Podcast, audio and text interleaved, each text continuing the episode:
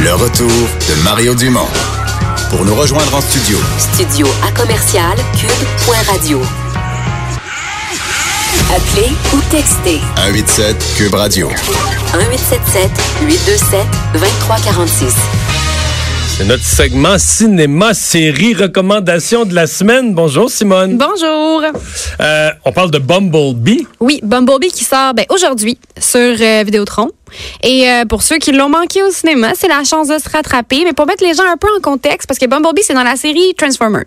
C'est le sixième Transformer, mais c'est ça se passe avant. C'est comme un antépisode. Ça se passe 20 ans avant les films que si, si vous voulez. Avez-vous vu les Transformers? Oui, j'en ai vu quelques-uns. Puis moi, Mario a l'air euh, Il demande plus pas moi. trop savoir. Je sais quoi? OK. Le premier était sorti en 2007, si je ne m'abuse. Puis après ça, il y en a eu quatre autres. là. C'est 2007? Vraiment... Oui, ça se Ouais. peut-tu? Oh mon Dieu, le temps passe vite. Mais bref, En ça. 2007, là, j'avais déjà 37 ans quand même. Ça fait déjà Hmm, 48 ans. Transformers, un petit peu moins, là.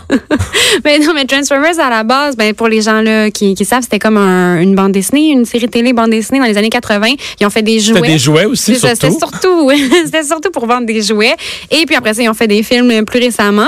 Puis dans, c'est les Transformers, c'est des, euh, c'est comme des, des extraterrestres qui vivent dans l'espace, puis ils se transforment en voiture, mais en plein d'autres choses. C'est pour ça qu'il y a des voitures beaucoup. C'est pour que ça puisse passer d'un grand robot à une petite voiture.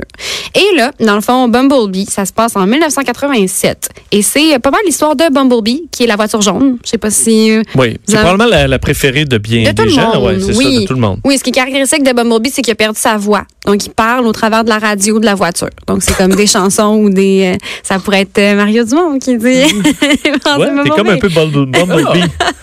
Arrête, hein? Ah, tu vois? Donc, c'est ça, c'est l'histoire. Bumblebee arrive sur Terre, euh, tout brisé, euh, tout détruit parce qu'il s'est passé plein de choses. Et là, OK, il y donc c'est une tragédie, c'est un film triste. non, Ah. c'est une euh, comédie-action pour toute la famille. Ah, Il y a une adolescente qui trouve Bumblebee et qui répare la voiture. C'est une Volkswagen Beetle 1967. Ouais, c'est ça. Une Beetle 1967. Et puis, donc, l'adolescente et la voiture ensemble vont sauver la planète Terre. Et euh, puisque ça se passe dans les années 80, mais c'est cool parce qu'il y a plein de références, de clins d'œil nostalgiques. Bon, là, aux t'essaies années de- 80. c'est la première. Là, tu Ah, m'intéresses. Les années ah. 80? Oui, oui, oui, oui. Fait que ça s'adresse aux gens de mon âge, les maniaques de musique Ça de des à années tout le monde. 80. Oui, parce que la trame sonore, il y a plein de super bonnes tunes des années 80. Il y a des allusions aussi à des films. Mais c'est la décennie 80. des bonnes tunes, faut-il oui. le rappeler? Donc, les mêmes années que le Stranger Things, là, dans le flashback. Exactement. Il y a des, euh, des clins d'œil à des films comme euh, Breakfast Club, par exemple. Ça, c'est années 80. C'est très Pas à peu près. 80. Euh, aussi euh, Alf. La, le, le, Oh, Alf. Ouais, Alf. Le personnage Alf. Le personnage Alf. Une espèce de, une espèce de trompe-louche. Ouais. là. Une Une espèce face de, de mopette, là, genre de. Ouais, ouais. C'est ça. Ouais, c'est pas l'humain. C'est un extraterrestre aussi. Mais gentil. Mais gentil. Comme moi. ça. Donc, ce qui est- c'est cool de, de l'écouter, puis c'est de spotter les, les références aux années 80. Et euh, il y a aussi des gens qui ont, qui ont comparé un peu l'histoire à E.T., l'histoire de E.T., parce que dans le fond, c'est euh, quelque chose qui arrive de l'espace, qui est trouvé par une... Ben là, c'est une, une adolescente. E.T., c'est un jeune garçon qui essaie de comme le cacher de ses parents dans la maison. Ça crée plein de situations cocasses. Et c'est ça. Fait que c'est À comme la un... fin, un- téléphone à la maison. ah, ça, euh, ça, faut voir, faut l'écouter pour savoir si à la fin il téléphone à la maison. Mais oui, c'est vraiment, c'est un film, il y a toute l'action puis les effets spéciaux qu'il y avait dans les Transformers, mais c'est plus famille. Euh, c'est une, belle histoire de deux personnes un peu euh, outcast qui se retrouvent et qui s'entraident. Donc c'est très bon, très bon. Bon. Ouais. Euh, recommandation cinéma, j'ai hâte, Ouais. de voir ce que tu vas dire parce que j'ai vu les annonces puis Sh- Shazam, Mhm. mais ça a-tu rapport avec Shazam pour identifier la musique? Aucun- Non. aucune forme de rapport. Aucune forme de rapport. Shazam, c'est le nouveau film de DC. Donc encore, ça peut pas être ma chronique sans un film de super-héros. C'est encore un super-héros. Et puis, euh, donc il sort ce jeudi fort, au cinéma. Euh, il est très fort. C'est en fait, c'est un jeune garçon que son pouvoir, c'est de se transformer en en homme adulte super-héros. C'est écrit Shazam. Donc, euh, c'est ça. C'est vraiment. Puis à date là, c'est le film de DC qui a les meilleures critiques. Les gens capotent. Je pense que là, on vise vraiment les enfants. là. Mais là encore. Ça leur fait euh, comme un, super- un film de super-héros pour eux. C'est ça. Mais en même temps, c'est aussi un adulte. Donc, les adultes aussi peuvent s'y retrouver. Mais oui, c'est pour eux, encore une fois. Parce que les adultes, on a un enfant en nous. Ben, Ah, c'est ça, exactement. Moi. Mais je pense que le public, c'est ça, on vise quand même une clientèle plus jeune que. Oui, parce que le reste de DC, c'est assez euh, tragique et sombre et violent. Donc Shazam, le- c'est pas sorti ça? Non, ça sort ce jeudi au cinéma. Pas vendredi que ça sort les films? Ça sort les jeudis. euh, Non, ça sort les jeudis comme tard.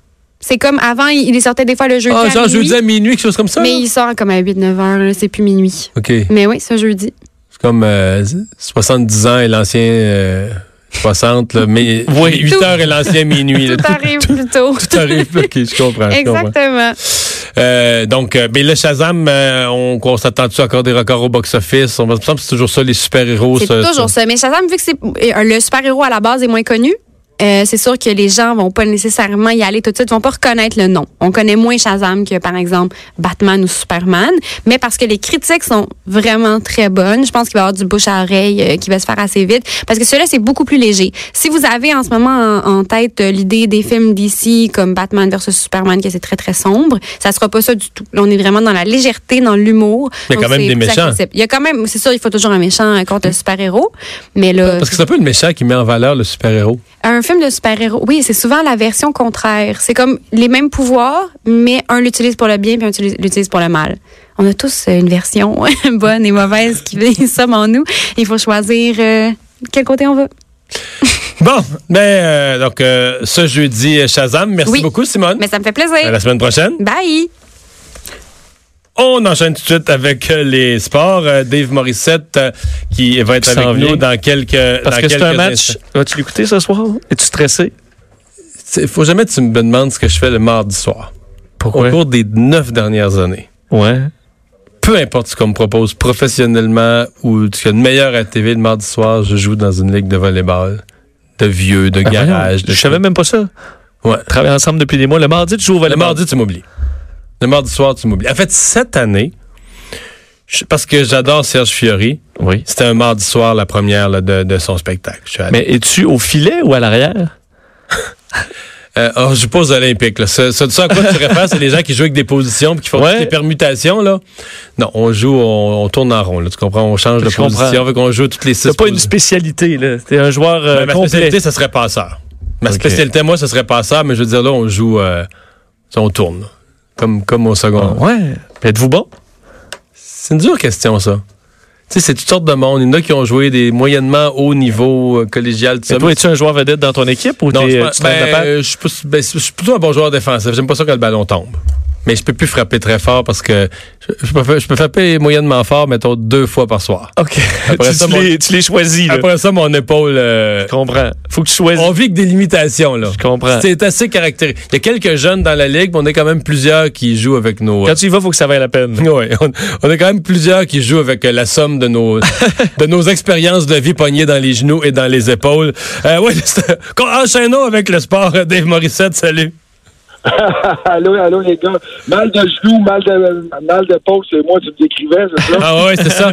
Euh, ben, en tout cas, euh, mal de tête, c'est fini pour Paul Byron? C'est officiel, là?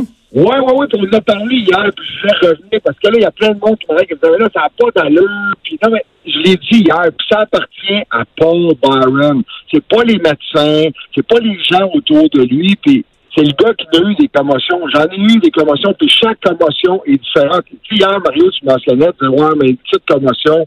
Moi, je pense que ça dépend toujours des deux, trois jours qui suivent la commotion. Tu sens bien, tu te sens. Enfin, moi, j'ai passé un mois de ma vie où je pensais, je, je, sais pas, les gens me parlent de dépression, des fois, là, ça ressemblait à ça. Ça me tentait pas de rien faire. Je vomis ça le matin.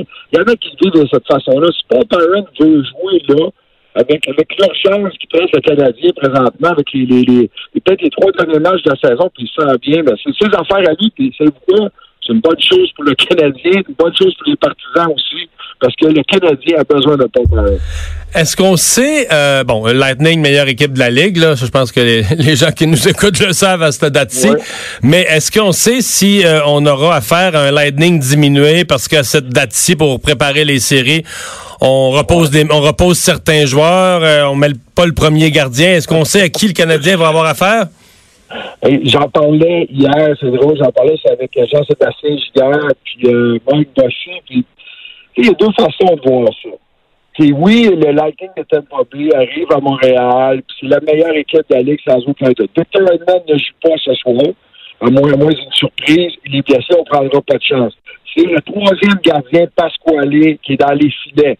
Le gars qui a gardé un match cette année, c'est un gars de 28 ans, ce qui peut surprendre, oui, mais euh, on n'a pas Vasilevski, puis on n'a pas de domaine. C'est une bonne nouvelle.